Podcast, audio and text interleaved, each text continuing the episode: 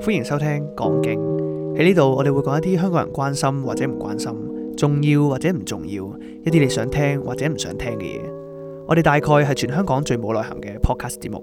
我哋會用輕鬆嘅口吻同你討論各種大小議題，用 talk shit 陪你度過枯燥乏味嘅生活。我係明哥。我係一發，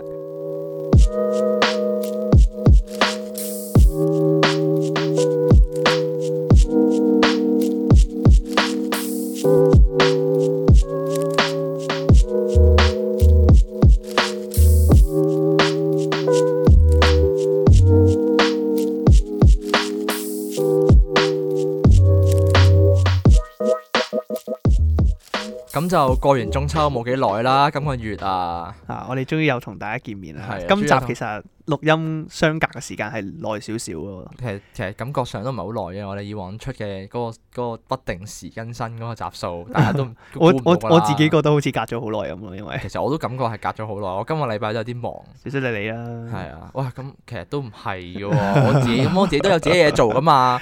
喂，咁入翻入翻啱啱我想講嘅嘢啦，過完中秋，大家唔知大家點樣過今年？今年喺呢個疫情嘅狀態下過住中秋，我自己嚟講就都又算唔算感觸呢？又唔算感觸嘅，覺得怪怪地啦。今年嘅中秋係我覺得好似冇咗以往嗰種熱鬧嘅氣氛啦，啊始哦終。冇乜節日氣氛。係啊冇乜節日氣氛啦。哦由嗰陣時，我哋上年十二月開始爆發咧，就一路覺得好似呢一年都真係好枯燥乏味喎， 一路一路都好似就好似我哋嘅節目咁走 樣。咗自啊 自嘲我嘅節目終於去到呢一下啦，啱真係咁。我其實我中秋嗰晚你點樣過啊？你記唔記得？中秋嗰晚 中秋中秋係十月一號。係啊，今連埋國慶啊，我哋今哇年死咯！我真係唔記得喎。你唔記得咗我啊？真係唔記得喎。哇！你係咪過你過得好悶啊？你係咪喺屋企打機啊？喺度定係哦我九成啦，我諗。我我估，因為我唔知係咪因為其實今年中秋同以往年中秋好似個感覺差唔多，即係係好似就好唔係唔係唔係唔係同往年中秋差唔，即係好似同平時差唔多。哦，係啊係啊，冇咗個氣氛啊，因為可能就係係啊係啊係啊，即係冇話特別，喂中秋嚟咯，賞月啊咁樣樣平時咯。都唔上月㗎啦，但係以前我以我想噶嚇喎，真係我咩我？真係㗎，有冇好我中睇啊？我以前中秋嗰陣時會落去行咯。誒嗱，講起落去行咧，我就真係湧現我啲回憶。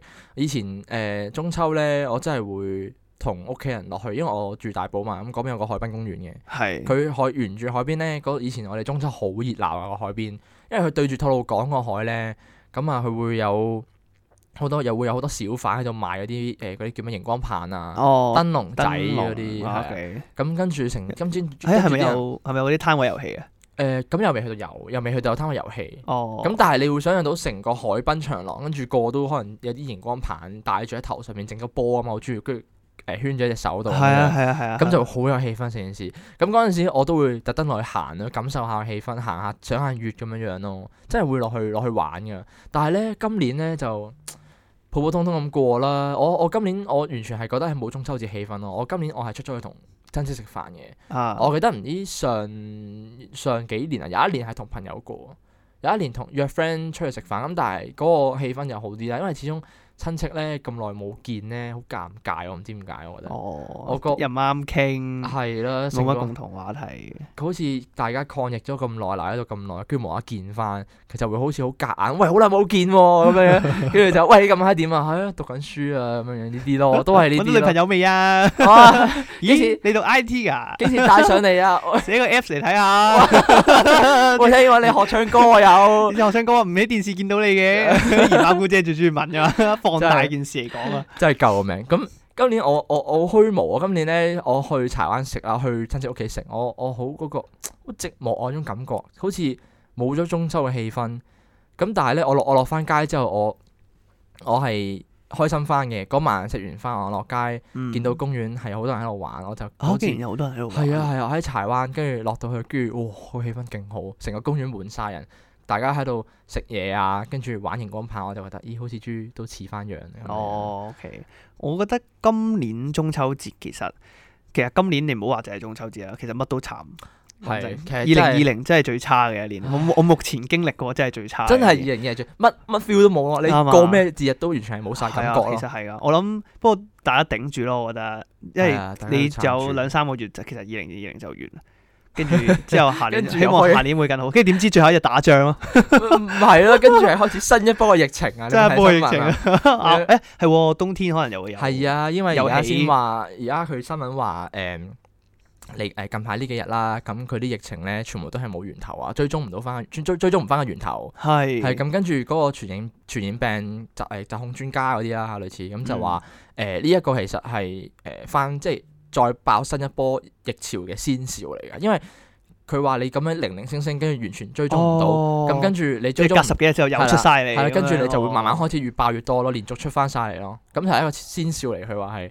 咁有機會你冬天嚟緊嗰個病菌又更加活躍咧，大家真係要小心啲啊！話唔定我哋嗯真係可能又再爆多波啱啦。啊咁大家即係做好個人衞生措施咯。係咯，唯有係啦做做好自己啦。真嗯係希望佢唔好再爆啊！我哋可以係啊大家係都啊早啲去做係啊自己想做嘅始事啊。終保護自己又保護身邊嘅人啦，係啊係其大家小心啲係其實。不過誒、呃除咗中秋，其實中秋節誒、呃即係大家表面上好似即係大家好都還好啦，係咪先覺得？即係嗯今年疫情，但係其實有好多嘢係受影響咗嘅咯係啊喎。，例如大多坑啊冇火龍咯，係你係你知唔知冇火龍大坑嗰度？因為你你唔係住港島，我唔知。我唔係啊，我熟完唔熟我完全唔知係咩回事。你唔知咩我唔冇火龍係咩？我我有聽過咩係冇火龍即係咁即係冇火龍就固然真係顧名思義係啦啊。佢誒佢其實係大坑，即係誒銅鑼灣後面大坑嗰度咧。嚇嚇佢啊哋每年都會每年中秋節都會舞火龍嘅。咁其實個習俗係以前誒、呃以前啲人可能係為咗誒、呃、驅趕瘟疫，咁佢哋就哦會誒揾、一條龍，可能全部都係禾稈草整咁樣嘅，啊即係啊就整一條好似以前舞龍舞獅咁樣啦。跟住大家就會係有支棍插住嗰支嗰嗰串龍體咁樣啦，係跟住之後就會會個喺個龍體上面就會插燒香就插上去，概念就好似用香火嚟驅趕所有。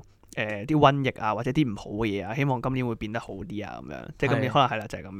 佢哋甚至咧，以前我覺得好笑，以前佢哋係會唔着衫咯，嚇。即係會全裸啊，係唔係啊等先，佢係上身攞定係唔係啊下全裸啊，吓係啊，以前佢即係哋嘅習俗係全裸係啊，係男男舞啊用即係係男男丁嘅，因為佢哋係用男要有陽氣啊嘛，要驅趕啲陰跟氣啊，住即就係要點樣全裸嘅，係啊更加有係啊陽氣。除非我記錯啦，喂唔 係喎，戴頭全盔先。唔係啊，全裸都好震撼喎。其實我我冇記錯係真係全裸嘅，我覺得佢哋以前即係好耐以前，啊好耐以前最嘅初最初嘅版本，即係而家關於即係有關風化咁啊，梗係唔可以咁 樣做啊喂，如啦，果佢全裸，佢咪冇火爐咁簡單嘅咯， 冇冇埋冇埋其他龍咯。佢冇埋其他爐嘅 咯。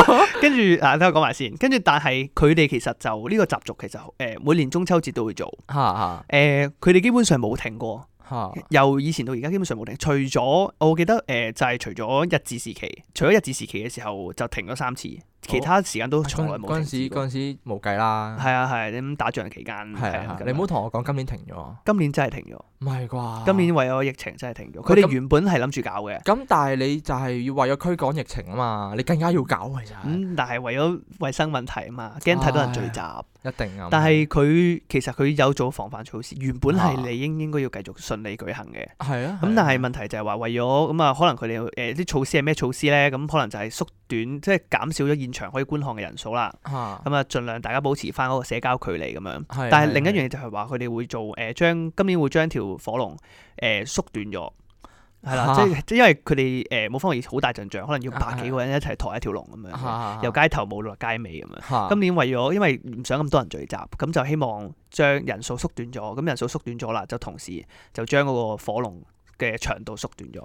嚇係啦好似係咪誒得有翻四個人四個四個人人冇冇啊啊限聚令啊嘛？佢舞四獅啊，直接變 咗做。個人冇唔師係唔係，佢佢因為佢係呃誒，好似以前係百幾人，佢而家縮直接唔係，佢以前係三百人嘅個規模係，啊佢直接縮短咗變咗做二十人咯。今年咁短係啊，但係但係即係嗯係禍不單行，今年所以就係話真係好差。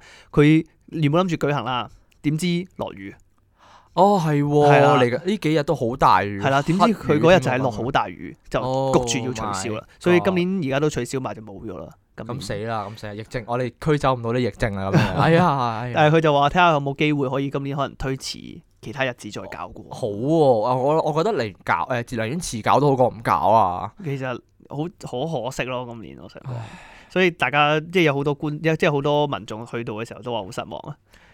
係啊哦，有有條友懶係幽默咁啊，主要話有個觀眾仲接受採訪，有咩誒啊冇龍啊，佢話今年真係冇啦，乜都冇啊， 冇冇龍龍啊 啊，哇好幽默有有有啊懶好笑哎咁樣， 呀救命其實今年真係多災多難啊係啊，其實係啊，咁咁樣落去都唔都唔知點搞，即係即係唯有希望係慢慢慢慢好啦。嗱，因為其實而家你中小學咧都復課啦嘛，嗯，係啊。咁、你其實我好擔心呢樣嘢，你講其起實我中都小學其實我都好擔心。因為你譬如話，好似啱啱咁講啦，誒、你話疫情有機會有復發，係啊，如果係係咁嘅話，我怕，因為學校佢人口密集好犀啊利，係係係啲學生聚埋一好齊啊難嘛避免嘅。其實學校要傳染，佢前幾日先有一單係一個學生確診嘅，唔記得咗係邊間啊係分咩校啦。係啊，有個誒嗰啲大專大專學院嗰啲啊，哦，誒係唔知 VTC 定唔知 Ivy 嗰啲嘢嗰啲 friend 啦，跟住確診咗，跟住成間學校嗰啲人就誒好驚啦。而家當然啦，咁跟住誒門口都有派發嗰啲驗嗰啲樽仔，就俾佢哋翻去驗一驗咁樣樣。嚇但係我我有咁諗嘅，因為我都嚟緊復課噶啦，我嚟緊誒呃嚟緊呢個禮拜啦，嚟緊呢個禮拜都復課。咁我就諗，如果你而家越嚟越多不明誒嗰、個源頭嘅案例咧，你慢慢開始又出翻嚟嗰陣時，分分鐘我翻過一個禮拜，跟住又要又要翻返去 online class 咁 樣。哦咁啊係，其實真係唔出奇。其實我覺得就，唉，好多其實我覺得太多漏洞啦，而家都係。譬如話你好似誒、有啲人佢係外地翻嚟，但係佢哋都係照照接受家居隔離咯。但哦係我一直覺得家居隔離係廢嘅，其實，因為你其實理論上你外地翻嚟，你應該強迫佢酒店隔離 咯。即係家居隔哦你離你我去覺得到唔，其實係喂，其實係嘅喎，你去到家居隔離，你邊有用㗎，大佬？你屋企唔係淨得你一個噶咪嘛？係咯，黐孖筋嗱，當我啊當係我啦，我喺我當我喺美國翻嚟。嚇嚇我美國翻嚟，我翻屋企隔離，把鬼咩大佬啊！啊跟住黐線你你屋企仲有其他屋企人咪咯。係咯，但係佢跟住哋唔使隔離㗎嘛，係跟住佢哋唔使隔喂啊智障喂阿仔，我幫你落街買買啲嘢餸啊啦，跟住但係咁黐線，我阿媽幫我落街買餸，咁佢中咗咁點啊？咁咪又惹過第二個係人，啊冇分別，根本就係啊根都本冇就分別冇用嘅。除家居非隔你離除非你全家都唔出門口 啦，哦哦哦，你但家係居咁隔樣係離冇可受能嘅成家，所以其實我覺得外地隔離根本就要全部都要強制酒店隔離咯。係嘛？即係你冇話邊個地方，其實如果你真係做得好少，甚至應該冇話但係邊個地方。你咁樣邊個啲人又嘈噶咯喎，你喺邊度俾間酒店俾我啊？你咪要我自己俾錢啊嘛？十四日喎咁樣樣，咁你咪就係政府做唔到嘢咯， 即係唉咁撚多錢，你唔啊你唔分啲錢出隔嚟隔離啫，營咯，有隔離營。唔知其實我好耐冇聽講過隔離營啲嘢啦，佢近排都冇講話去隔離營。之前成日講話誒又開邊度做隔離營啊嗯嗰啲噶嘛，唔知近而家爆排咗未咧？近排個應該冇，我估冇，因為咁就近排啊俾佢哋去隔離營啦近排個案少咗，其實其實係嘅，其實咁佢其實隔離營我諗冇咁用得着咯，而家要用啊，翻外外地翻嚟嗰啲全部要入隔離營啦。其實我都覺得係。咁好啦啩，夠好啦啩，又唔使家 居。即係好廢家居 隔離，哎呀！我覺得家居隔離根本就係一個最錯嘅決定咯。其實 真係真係好虧啊！今年除咗香港多災多難咧，其實韓國嚟即係呢幾個月嚟都多災多難， 係嘛？好犀利佢其實。點解咁講？我唔知喎，我冇睇韓國你新你聞冇睇韓國新聞啊？嚇？因為近排咧，因為而家正值雨季啦，咁韓國咧就一路落雨，你持續落雨都落咗好耐㗎啦。嚇咁前嗰幾排咧，佢又 keep 住有啲颱風吹，因為其實都係颱風季啦。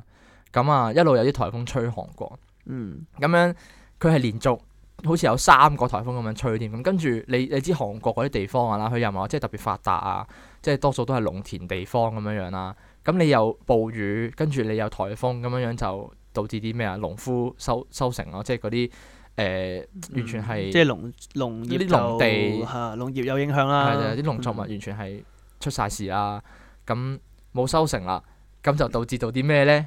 其實都幾得意啊！以往咧香港買番茄咧，雖然我唔係買開啦，但係一定唔會咁貴先啦。韓國而家買番茄咧，買六個你估下要幾多錢？誒、你咁講一定好貴嘅喎，你你要我估韓圜定係港紙先？韓汪你識唔識對翻啊啦？韓圜我唔記得喎，死咁啦你我今年年頭去旅行我都唔記得幾多對幾 多，我 完全唔記你對得港咗紙啊！你對港紙港六紙六啊個六個番茄六隻番茄。係六隻番茄幾多錢？你估啊下港紙？誒，我諗下先。如果我平時去街市買，係誒你蔬菜批發啊嗯嘛。係啊係啊。平時如果我平時我去，我冇記錯就十零蚊一 K 佬嘅。哇一 K 添啊！一你 K 要批你多喎批發點同啊？如咁果啊係一買咧不？過如果買我唔，我話大佬我頂多十零，係咪通常都係十幾蚊？啊，我冇買開餸我啊，唔知真係。喎，應該十零蚊一斤咯，我諗。你但係你估咯，即係你兩三隻一啊斤咯，通我常。我我當你我當你而家你去街市買番茄咁，你估下六隻係要幾多錢港六紙？隻我估係誒六隻番茄啊，即係你我你估估三十蚊到啦。貴極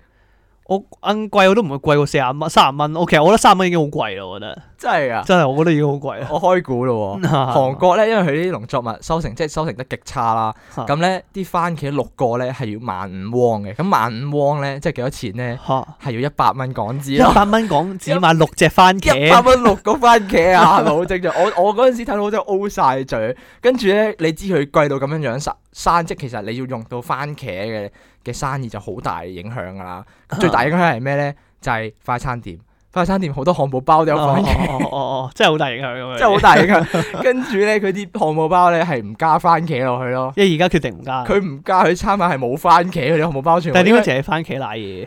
佢唔因為佢番茄嗰個收成少啊，比較佢可能菜嗰啲，因為你菜通常你種咧，你通常咧種菜多嘅啫嘛，你唔會成個園都係番茄啊嘛。通常見個比例你都唔會見係番茄特別多咯，可能係可能係咁樣樣咯。其實我懷疑其實菜都貴嘅，只不過可能你呢個番茄特別離譜。 係啊番茄特別離譜咯，可能。哦，OK，跟住我我 我覺得其實都幾慘啊咯，如果冇番茄嘅話，佢但係咧嗱咁咁講，佢雖然佢冇番茄，咁佢有將個包整平啲嘅，佢唔會話我冇番茄俾你食得着咁貴嘅。嗯，唉，但係我買六隻番茄，我可以食兩餐飯 啊， 一一嚿水兩一嚿水因為我兩餐飯啊啦。一一嚿水，哇好貴嘅真係。我嗱我近排我都係買菜，我買菜多啦，我就唔買番茄，我都係十二蚊斤嘅我樓下。係十二蚊有成斤菜，跟住如果你其實番即係一定，我記得好似係六蚊兩個啊！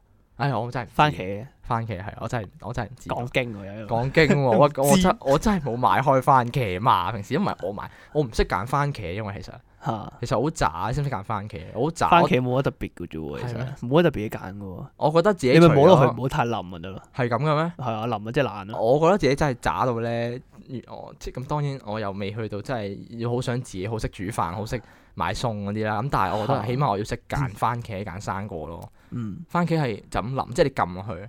咁咪係啊，就咁撳落去啫嘛，唔好太冧咪得咯。佢佢咪睇佢顏色咯，紅透啊，因為佢青係未熟啊嘛，係啊係啊佢都好少青嘅，其實番茄好快熟嘅啫。跟住誒、呃你咪撳落去咯，輕輕捏一捏佢，即係如果係硬身咁咪 O K 嘅，其實買翻去可以擺多一排嘅，買翻去擺多排。係啊，唔我好覺得太冧就得噶啦，其實我想要甜喎，點樣知啲番茄甜啊？你冧咯咯，咪。淋淋就係甜佢嘅。熟啊嘛，其實番茄冇話，即係除非你睇得出，你知佢係邊隻種，哦即係邊度係外國啊，定係大陸啊，定係邊度邊度，即係呢啲可以分嘅。咁你要試過先知邊啲甜，但係如果你唔知嘅話，你其實主要都係睇下佢熟唔熟，即係熟透就一定甜嘅其實。但係就唔好太腍，因為擺太腍，你除非你即日煮唉。如果你諗住擺一排嘅話，擺雪櫃都唔得。我我諗我都係唔好揀番茄啦。 唉，我我真係唔識揀番茄。好啦，咁而家時間差唔多啦，我哋陣間休息翻嚟啊，再繼續同你哋講經啦。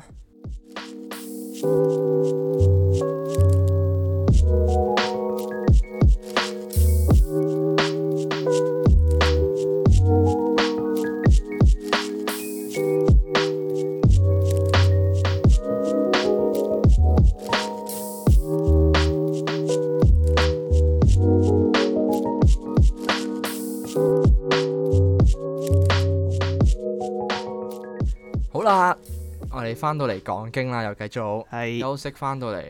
今日我哋要講嘅主題呢，如果大家近排有睇新聞嘅話呢，應該都好關注，亦都好感興趣啦。我諗嗯，就係咩 呢？就係呢一個特朗普竟然中咗武肺啊！哇！真係天大嘅新聞啊！嗰朝我睇到新聞我都唔係好信嘅，其實。嚇，不過我覺得某程度上都抵佢死嘅。係，其實真係真係抵死喎，真係。喂，大佬啊，你你連去誒、呃去，跟住佢啲出席嗰啲大小場合，從來都唔戴口罩嘅即係，。係啊，佢一仲要時腳時唔好大噶嘛。佢誒佢佢直情有一下，之前佢出席個記者會，誒、嚇做世大會啊，我記得係。嚇佢直情係咁啊，全世界都戴口罩啦嚇，有啲嘢冇戴，有啲有戴，你知美國佬噶啦啊 係，OK 係。跟住後尾佢就係話誒，佢你你會見到特朗普咧，佢會拎住個口罩，啊 嗯，但係佢唔戴咯，哇！我咪佢真吹係脹。佢真係好犀利，佢呃我你諗下，你試想喺香港，跟住成家人都戴口罩，你自己唔戴口罩，哇！佢將個心理壓力係大到，佢可以佢可以承受到喎，佢竟然其實係㗎，不過唔係啊，犀冇利計。嘅。咁唔知點解咧，啲外國人係咁樣噶，我真係我完全唔 明點解佢哋係完全係輕視呢樣嘢，去到今時今日係啊都仲有人出街係夠膽死唔戴口罩，係啊我真係俾佢取係獎。真係犀利咯，所以你咁樣講起，我諗翻以前誒，之前咪有一單意大利嗰個，我我誒知你講咩？哦係啊嗰個誒嗰個參議員啊喺開會嘅時候戴口罩啊嘛，係啦跟住啲人笑佢啊係啦嘛，戴口罩我嘅。跟住嬲啦，跟住佢嬲啊！跟住我我咁啱今朝咧 YouTube 咧佢 recommend 我撳翻條片出嚟，佢好係嬲嗰陣時，佢即刻佢即刻除咗佢話我咧就去過三個疫區嘅，我我其實真係保護自己嘅。咁係你係既然都唔保護你，咁我都唔保護喎。跟住咧就因為佢拍我指咪喺度打係啊，我鬥。好嬲勁嬲啊啊，超嬲， 不過特朗普個特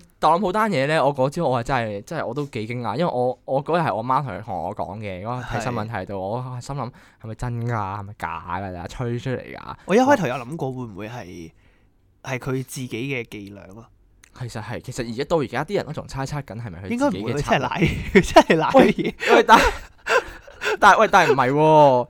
其實誒、呃你你試想下喎，邊個可能咁快好翻啊？佢而家好翻好多嘅。未佢未好翻晒，佢好翻好多啦，行得走得冇事咁啊！好似今朝話個含氧量九十八 percent 啊嘛，誒，跟住仲微唔知服出係咪巡啊嘛。不過有人就估我嗰陣時佢，譬如話佢誒，因為佢唔係官方宣佈噶嘛，啊佢係自己 Twitter 度講嘅，係就話：哎呀，我同我老婆賴嘢係啊係啊係啊係啊。跟住佢但係原本就唔係佢賴嘢事嘅，係佢嘅幕僚賴嘢事。係啊，係佢。幕僚揦嘢，跟住後尾，佢就後尾就 Twitter 話自己同埋誒佢夫人就中咗招啦咁係樣。啊係啊，我嗰陣時我嗰日朝早，我朝早我第一次見到個新聞，我我第一個反應我喺條街度吓咁咁平淡，吓我真係。我我屋企好慶祝喎，我屋企喺度，我諗緊，我嗱，我嗰次諗緊嘅，我諗緊會唔會係佢自己伎倆咧？因為你知條友啊，好中意吹水係啊係啊。啊，好我我我諗緊佢嗰次會唔會係誒？我原本諗緊佢會唔會係話先發一個 postman，係就係話哎誒誒，我有中個招啊，跟住假一日就話其實誒冇嘅，其實唔係啊，邊有容易 啊？你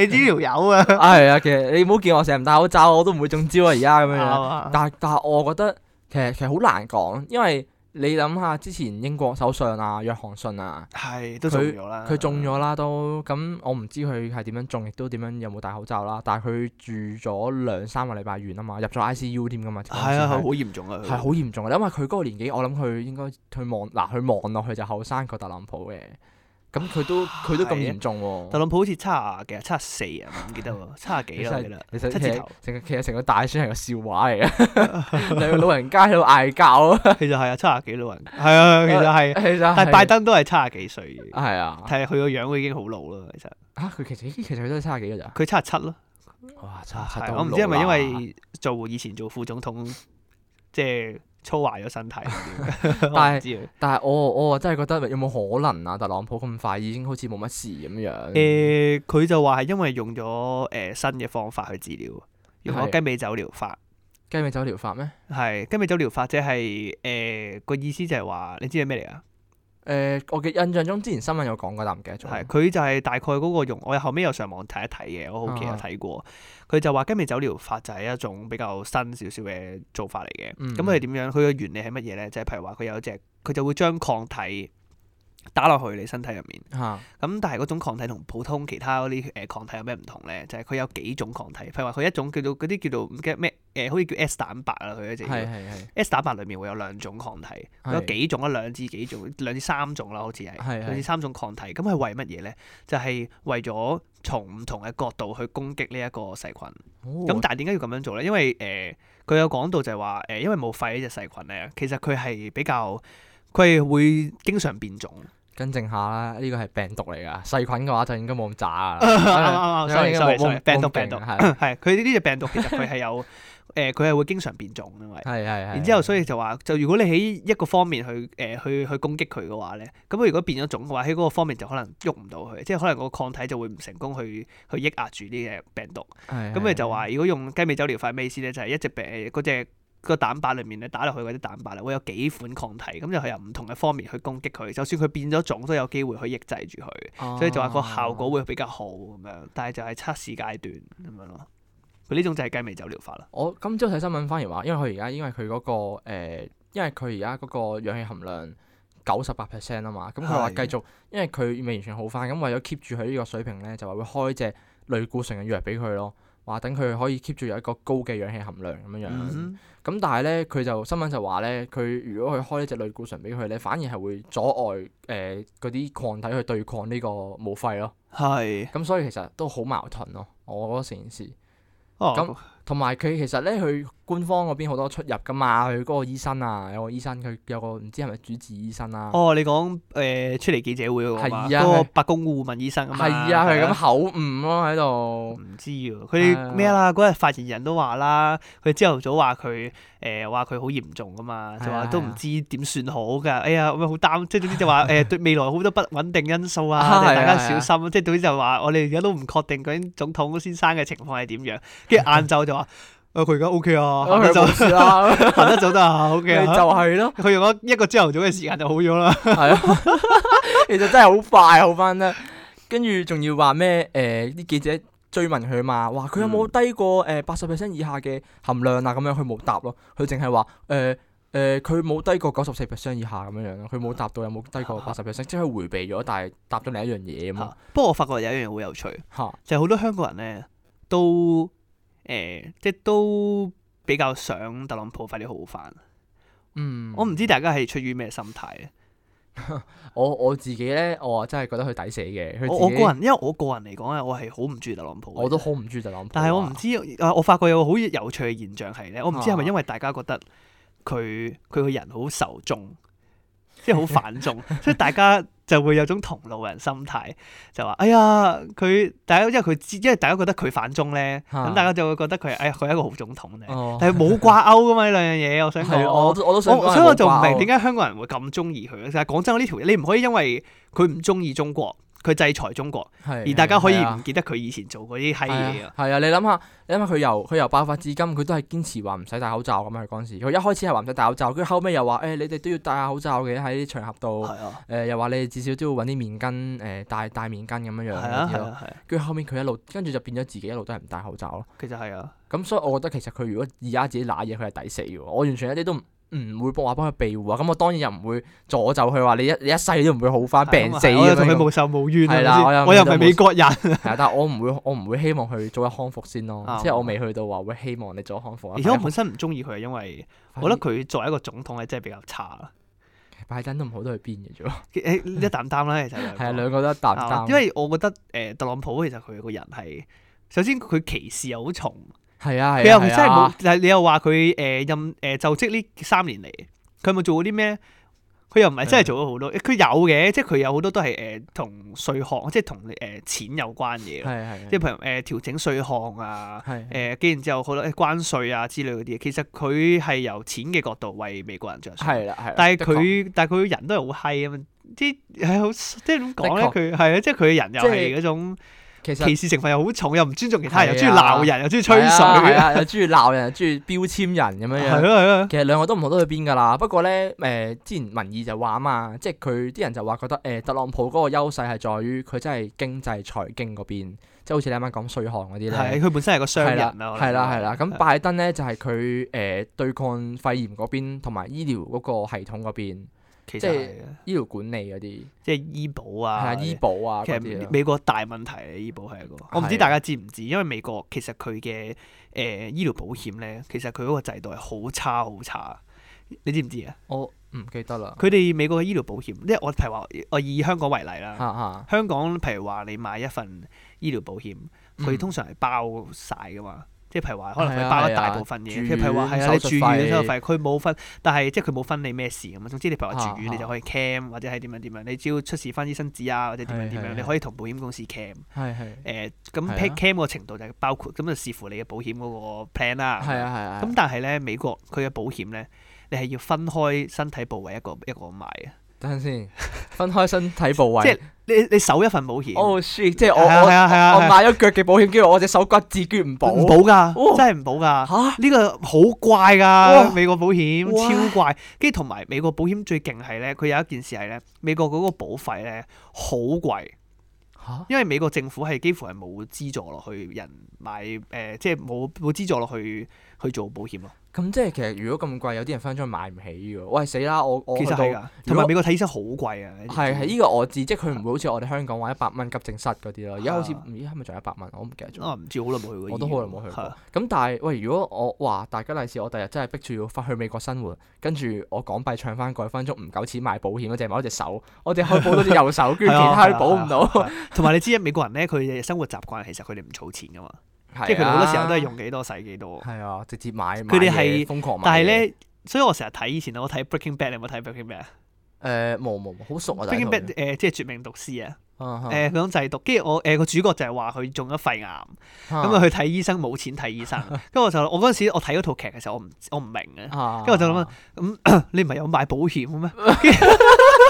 你就你就你你潤佢喎，你咪有擺保險嘅啊咩？跟住我後尾先知，誒，跟住我我後尾先知，唔係喎，我後尾我真係知道咗美國保險咁貴，因為啊佢嗰陣時就講到咧，誒，你譬如話我後尾我聽網上面有啲人講啊啦，嚇有啲人分享，其實美國嘅情況係咁樣嘅，嗯譬如話呃誒，如果保險你完全冇買任何保險，有個人完全冇買任何保險，佢淨係去 check 啫，佢譬如話佢中咗，我唔記得佢係生腎石定係點樣。嚇定係唔記得生膽嗰啲膽石啊，定唔知有啲乜嘢啊，啊總之都算係幾嚴即重。啊係啲內臟嘅問題係啦係啦係啦，好咁急佢切處理，但佢係又唔未知啦，咁到佢又去 check 噶嘛，係係咁佢就去睇醫生啦。睇醫生首先要診金啦，係診金而且佢係有嗰個叫做手續費定唔知乜嘢錢嘅，佢有個美國有診個。啊金即係門診嗰個係啦筆係錢啊啦係啦，而且美國有個手續費，所有睇所有嘢都要手續費。譬如話你去，你 淨係去攞藥啊，你都要俾手續費啊。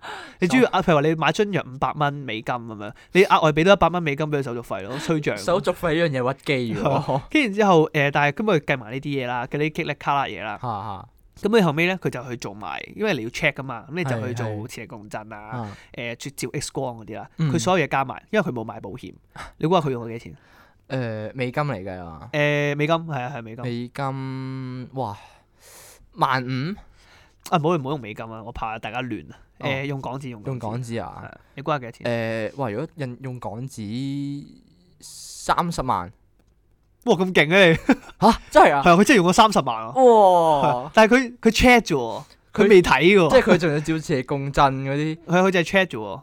我印象中，我我嗰陣時，我誒、呃我嗰次整親隻手，即係我骨折咧，我去照嚇 X 光嗰啲唔使收錢嘅喎。我急症我好似冇錢，唔使錢。誒公立醫院包啊嘛，係咯定好似唔知包好似會收少嗰個少，你唔知啊，佢我唔好知似啊係新症，即係我我係我唔記得啦。總之起碼一定唔會去到咁貴係先。但係佢就係 check 咯，佢用咗三十萬港紙啊，佢哦乜都未開始做，佢乜都未開始做，佢就係 check 咋。哇！喂，好重本我喎我心啊喺度。哇！你睇完你已經你已經冇錢啦，你冇大佬，買保 險咩？所以我就諗緊，啊哇！美國人真係誒寧願死都唔好病咯，真係。係啊，哇！佢哋如果係咁樣樣，直頭有啲人買唔起保險嗰啲，真係知喎。其實係㗎，所以美國好多窮人唔敢俾錢睇醫生咯。喂，有優勢啊！拜登喺呢一方面有優勢喎。但係我覺得咁樣，難搞啊。其實難嗰陣時搞啊奧巴馬都有搞過啊。你諗下喎，喺香港係奧巴馬係有搞過，但係你諗下香港，即係好似呢啲醫療保險呢啲，好似我哋家常便飯，每個啊人都應該有翻 basic 嘅一份係咁啊樣。係啊，但係你知唔知最大問題喺邊度先？嚇即係點解一直都美國做唔到呢樣嘢？點解啊？因為佢嘅美國保險公司，佢係誒佢同醫療嗰個機構，所有醫院咧佢都係私家嘅，其實好多都係、嗯即係唔關政府事嘅。哦，咁、但係所以政府冇得干涉佢哋誒，因為你去到用美國醫院佢有 menu 嘅。即係好似入餐廳嗌餸食飯 咁，啊你有 menu 話俾你聽，誒點樣收幾多錢，點樣收幾多錢，但係政府冇得插手啊 嘛。跟住之後後尾就係佢一直冇監管，但係去到後尾嘅時候，你監管佢哋咧，你又冇得你如果你如果你好似搞醫保咁樣啦，嚇你要抌一大筆錢落去贊助、去資助啊係啊啲係啊係啊窮人，或者係即係普通市民咁樣啦。普及化呢件事係啦，佢但係成件事係重點係咩？就係好貴啊！係係咁但係問題，奧巴馬嗰陣時都做過啦，但啊係蝕錢啫嘛，超蝕。佢嗰陣時蝕到爆炸，冇錢㗎嗰陣時，美國政府直啊情係去啊到啊嚇，所以咪話咯。但係所以點解誒阿特朗普上任就成日鬧奧巴馬話嗰陣時嘥晒錢啊，又養窮人啊，又搞埋啲冇意思嘅醫保資列誒嗰啲資助 啊咁樣，係跟佢住話我佢記得嘥嗰陣時晒啲係錢。我記得嗰陣時佢係俾人鬧爆嘅。係啊，的確所以我話拜登其實如果佢係咁講嘅，但係我覺得實際做起上嚟都好難啊。其其實實係難㗎，你諗下，其實香港政府每年個醫療開支都好高，即係我哋雖然平啦，我哋一百蚊啦，可能門診我當啦，我唔記得咗太耐有冇去急症，咁但係其實佢背後咧，即係其實支出裏面有政府貼，你話你一百蚊，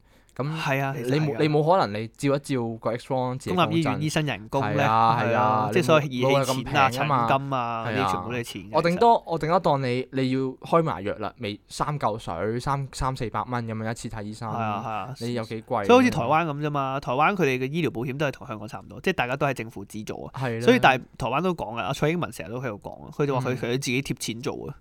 即係其實係啊醫療保險、醫療呢啲嘢、醫療津貼呢啲嘢係其實係政府貼錢其嘅，實即係其蝕實係啊緊錢嘅，其即實係係。我覺得我覺得醫療呢呢一方面真係好明顯係每年都蝕啊錢。啊不過冇計嘅，睇下你為咗個國家誒、銀包着想啊啦，定係為咗國國家嘅市民着想啊咯？都係真。嘅，冇冇可能有賺嘅呢件事啊 係，我哋啊每我哋每個人出咁少錢，啱啊啱啊，其實係真嘅。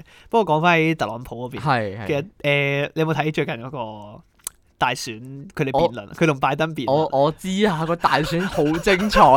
我嗱我就冇 e x 嚟睇下成段啦，咁但係我後尾睇翻啲咩 summary 啊新聞嗰啲咧，啊佢話咧特朗普咧係誒成程啊 total 咧 cut 咗拜登七十幾次講嘢咯，即係係佢啊成日係咁 cut 佢嗰啲講啦，佢係咁搶發言咯，真係好好好精笑。好精彩。佢根本就喺度嗌爛仔交，係啊真係好好佢兩個俾我嘅感覺，我嗰日喺度睇啦，我嗰日喺度睇直播，我你心睇直諗播呢我個睇直播，我覺得好得閒啊嗰日，跟住我喺度睇直 播，好奇咁啊兩個人喺度睇下有咩講啦，哦係兩個阿係叔係係，一個癲嘢，一個傻嘅，兩個都唔好對邊㗎啦。 啱啊真係，我戥美國人慘咩啫？係啊，跟住我後尾我喺度諗啊，佢哋講乜嘢咧？咁喺個辯論節目嗰度，啊跟住我發覺哇好精彩，佢哋 兩個俾我嘅感覺就好似咧兩個三十幾歲嘅維園阿伯喺度嗌交。 你記唔記得佢哋有講咩啊？但誒阿特朗普就係咁誒係咁斬斷歌柄係咯，哦，係即係啊咁係咁啊 judge 佢，係咁 judge 佢嘲諷瘋狂佢 judge 咁樣係啦係啦，跟住就話仲要攞佢兩個仔出嚟講 添，攞拜登嗰兩個仔出嚟哦講，係真係啊，啊跟住就話誒咧你個仔誒，因為佢兩個仔一個仔係軍人嚟嘅，咁啊哦翻咗嚟之後咧就因為腦癌死咗，咁咁但係另一個仔咧就好似因為吸毒就俾人逐出咗，就俾人誒嗰個叫咩啊，去除咗軍籍。哇！咁啊，特朗普就攞嚟串佢 啦。其實哎呀，你個咩？你個仔都吸毒啊！你咁嘅人攞嚟選總統啊咁樣之類咁嘅嘢，真係圍咗阿叔啊，得好蠢啊！成日 好智障。跟住咧，就好似係拜登咧咁樣，係咁即係佢呃拜登嬲啦，係咪？跟住之後真係係啊係啊跟住 shut up，shut up，跟住佢就樹啦，跟住 shh，shh，勁好笑。我記得嗰次新聞話，拜登一開始咧，佢係想維持一個好總統嘅形象，即係佢係文靜嘅，一開始係好地 地，跟住佢係後面咧俾特朗普整到嬲咯，跟住 shut up， 真係好搞笑我睇住嗰陣時，跟住誒後尾阿拜登又傳佢，就話你係啊你係史上最 worst 嘅哦係啊係啊，嘅美國總統啦。咁啊，講咗的確好多係嘅。 咁我覺得的確係嘅。 都的確係，其實如果真係對比翻，我真係冇噶啦，冇乜其他人比得上係啊係啦。啊係啊佢成日一句啊嘛，我我印象最深刻咧，佢就係、佢每一次咧個口頭禪就係、I will make America great Great again。 again 啊啦，佢連佢連微服出巡咧，即係唔知好似今朝定琴晚嗰條片咧，即係話自己我已經冇事啦咁樣樣嗰條片咧，佢都係話啊我一定會盡快好翻啊，因為咧我哋咧一定會令到美國更加強大，即係佢又再講多次係咁 sell 呢個但啊係其實我講真啦，我咁樣睇落個大選咧，嚇其實特朗普係贏嘅今次。即係如果你就選佢，啊係你其實就咪就你就就咁淨係計嗰個辯論嚇嗰一日嚟係講，係係係特朗普贏嘅。佢個佢係咁其實佢打口水戰係係幾勁嘅，係啊即係都乜無賴咯。佢佢係啊打呢啲無賴嘅口水戰係幾勁嘅。佢直情連個主持人，嗰個主持人係個好資深嘅，咁樣哦係啊係一個好資誒好資深嘅記者係啊同埋係啊主持係啊人嚟嘅。係啊跟住佢佢都吹佢兩個唔漲，佢諗啊佢勁嘈啊兩個人 係咁 wait a second，wait a second，係咁嗌，係 咁嗌，勁好笑。跟住唔停嗰兩個係係咁啊，睇嗰度。冇理佢啦，完全。跟住勁混亂跟啊個住情個主況持人後尾咩啊嘛？佢後尾就勁大聲嗌出嚟，叫佢哋兩個停啊嘛。佢話我唔想，我把聲要大聲過你哋兩個先停到啊嘛。係啊係啊係啊，勁激烈咯，真係 超好好笑啊蠢啊！成件事其真實。係好蠢啊！其即係實諗翻起上年誒特朗普同邊個話？啊希拉里希拉里係啦，一唔係上開始年三年前，哦係喎係，係唔好意思嚇，三年前啦，啊即係上一屆啦嚇。係係係對上一屆選嗰陣時都係啊啦，都係咁樣樣，好似呃嘅就係形勢係上一屆係個民意係偏頗翻希拉里嗰另一邊邊啦。係啦，啊其偏實頗翻。你知唔知點解會咁樣啊？點解？因為美國個選舉其實佢係票多者全勝啊嘛，係啊係啊係啊，跟住然之後佢係譬如話佢點樣咧？佢美國佢係計州份啊去誒攞票嘅，咁咁每個州份佢有幾廿票咁樣啦，可能。嚇佢唔同州份有唔同嘅票數，誒、有啲，但係佢因為州份嘅人數唔同，咁佢哋嘅票數就唔同。有啲州份可能得三票嘅，但係點解會三票咧？因為個州份冇理由得三個人啊嘛，係咪？哦其實佢點嚟咧？就係、因為誒，呃佢、哋首先民眾會普選，係選一個叫做選舉人，係選舉人係代表嗰個州嘅議員嘅，哦係啦、咁譬如話誒、呃我有個當誒、呃假設係咁樣啦，咁我就誒、呃譬如話我喺我下俄州，我下俄州好似得三票，我冇記錯嘅話，大家可以嗯 check 下，係我唔肯定係我啱唔啱。跟住譬如話我下俄州，咁我選咗三個選舉人出嚟，咁啊後尾啊啊佢哋就去嗰個州拉票嘅時候，如果譬如話嗰誒喺後尾嗰啲票數就會根據翻嗰啲票數，譬如就會俾翻當可能特朗普獲得兩票咁樣咯，咁咁咪就會獲得嗰個州份嘅。嘅票兩數票喎哦係啊，係啊，我唔記得係佢會攞晒嗰三票定係點，好似唔係。但係之後尾總之就係譬如話誒，所有州份後尾贏，即係多過一半數嗰個人就會就會即係哇多啲嗰邊就會贏咯。咁所以其實但係有陣時有個不有個問題就係話佢選舉人唔代表嗰個州份議員，嚇嚇，因為可能嗰個州份好多人都支持特朗普嘅。其實呢個就係民調，民調就係普遍嗰啲人哦係啦，所以你點解有陣時會見到民調嘅數字會比較多係偏頗於派誒希拉里，但係最後選舉結果竟然係特朗普贏，因為其實選舉人嗰邊佢拉票嘅時候拉選舉人，可能啲選舉人會覺得特朗普比較好啊，或者點樣點樣。咁即係民意個民意係廢嘅咯。其參考啦， 就好似好好笑噶，同埋有陣時誒有啲人知，終於後尾有人發覺咗，有人就估點解嗰陣時明明民調希拉里會高咁 多，點解特朗普會贏咧？有個原因有人估係因為大家唔肯民調嘅時候唔肯承認自己支持特朗普，啊哦，我唔知，因為可能覺得好丟架， 哦，即係其實自己想特朗普，但係特朗普嗰陣時，你知特朗普由嗰屆開始就已經係咁樣樣噶啦。佢又佢又佢又以前上電視嘅時候就 係啊咁噶啦。啲啲人成日都話㗎，佢喺美國做總統就好似根本就當咗好似佢自己嘅 live show 咁咯，係啊係啊 係啊，佢根本自己揀 show，咁佢自己玩到好開心其實。係啊，跟住後尾誒、呃但係佢哋而家就好擔心，就就話誒咁誒，如果特朗普真係出事，萬一佢真係有咩冬瓜豆 腐，佢話誒選唔到咁點算咧咁樣，係啦。不過佢哋就話誒、呃如果根據美國嘅法律嚟講，誒、係係如果總統選唔到，誒、係就會暫由副總統，即係而家彭斯啦，啊就會代理做住總統先，哦，然之後就剩低就睇下。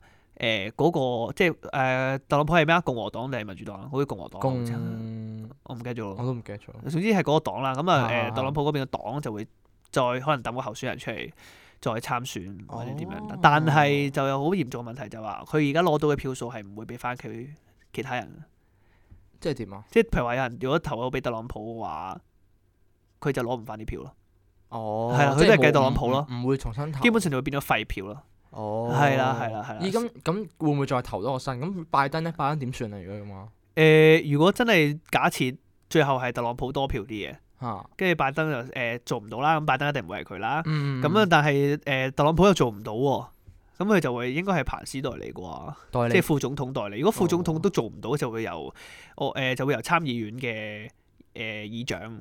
做代理啊哦咁即係如果咁即係重新選過啦，其實都要。但係佢唔可以改規矩咯，即係你我唔知佢係要等多四佢。如果你要你冇理由再改規矩，因為佢個日子定好咗。啊如果你要再選，一定要等四年啦。哇，咁咁副總統好慘喎。 其實好尷尬咯，即係哦其實但係如果好譬如話誒排燒係慘啊係啊，喎即係如果喺就任宣誓就任之前，但係確認咗係特朗普當選啦，但係特朗普做唔到，可能特朗普 ham 咗咁樣啦，咁咁就出事啦，咁我就唔知，咁就好複雜咯。突然間病情惡化咗 ICU 係啊，咁我樣就唔知佢哋嗰邊點計啦。哦係啊，佢哋嗰邊法律比較選舉嗰啲法律比較複雜少少。哇，咁好大件事。不過不過無論如何啦，我都覺得其實兩個當選都唔好得去邊，我都覺得唔好啦，美我我好彩我唔係美國人啊，大佬。真係好彩，我都真係好彩唔係，我 係好慶幸，我竟然我竟然會有呢一刻咯，我竟然慶幸自己唔係一個美 國人。笑死我，大佬我兩個都揀唔落手啊。係啊，真係係兩個加唔落手，我會我會唔投咯，寧願啊由佢由佢自己兩個玩 啦。根本根本成場選舉係一個 show 嚟㗎啦嘛，其實係一個鬧係劇咯。個笑話啊，啱即係一個笑話。不過我個人認為咧，其實特朗普應該會再當選嘅，我估啦。其實我我都覺得特朗普當選翻個機會都大。因為始終而家全世界其實都個個方向係比較偏向誒、抵制中國定係點樣？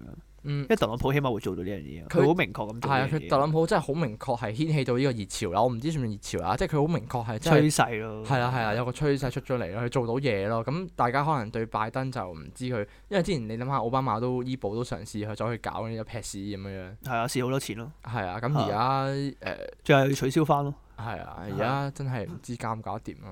我覺得拜登冇乜可能噶啦。拜登你諗下喎，我嗰我嗰陣時睇佢去拉票，嗯去造勢大會，好弱咯，我係啊覺得。佢真係好弱，。好似唔夠氣咁係樣，啊中年好似失勢咁。大家 要好似係佢尋支日，持佢我啊佢連尋日自己講啲咩都唔記得啦。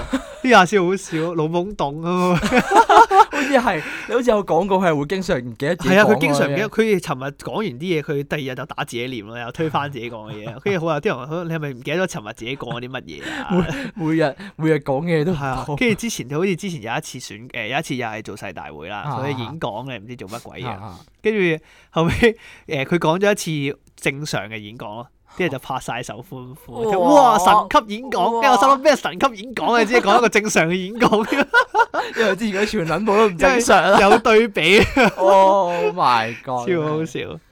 嗱咁好啦，咁我哋今集我哋都差唔多啦喎。跟住我哋去翻呢個時候，誒、哎、有樣嘢其實要講嘅誒，我哋成日都講經啦，你知啊。係啊上集係咧，其實內蒙古嗰度啊，係係咪錯咗啲嘢嘅？係啊係啊，其實我想提一提大家，因為我口誤，我嗰陣時其實講緊係內蒙古，我咪話內蒙古係誒係獨立，即係政府獨哦立係啊咗。係啊其實唔係嘅，即係我嗰陣時口錯，我口誤咗。其實我想講自治，我講咗獨立。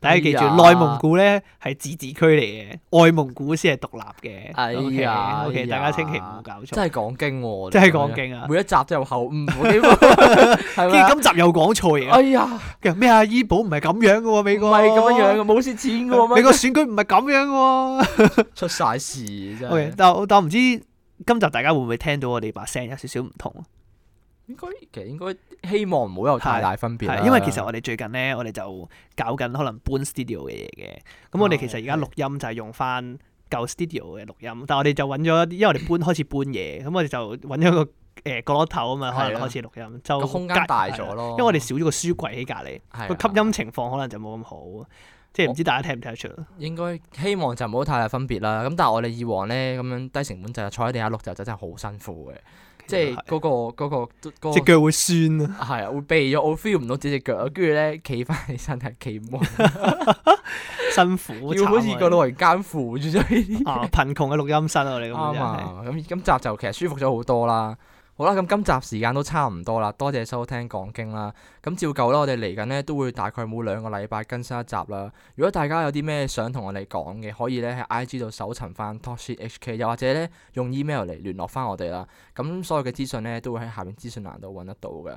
咁啊，今日就係咁多先啦，多謝晒各位啦，嗯，拜好啦拜，，拜拜。